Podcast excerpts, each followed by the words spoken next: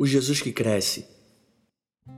À medida que a sua barba vai crescendo e a sua voz vai engrossando, o Jesus adolescente vai assumindo a sua própria personalidade. No caso do jovem Jesus, o que mais se destacava de sua personalidade era a sua mansidão. E essa mansidão precisava aguentar fortes golpes que sofria das pessoas ao seu redor. Não era fácil ser manso em uma região colonizada e oprimida por Roma. A vingança e o ódio eram atitudes comuns, e a preparação para sua missão maior, a cruz, começava exatamente no meio disso tudo, na rua e no encontro com o outro.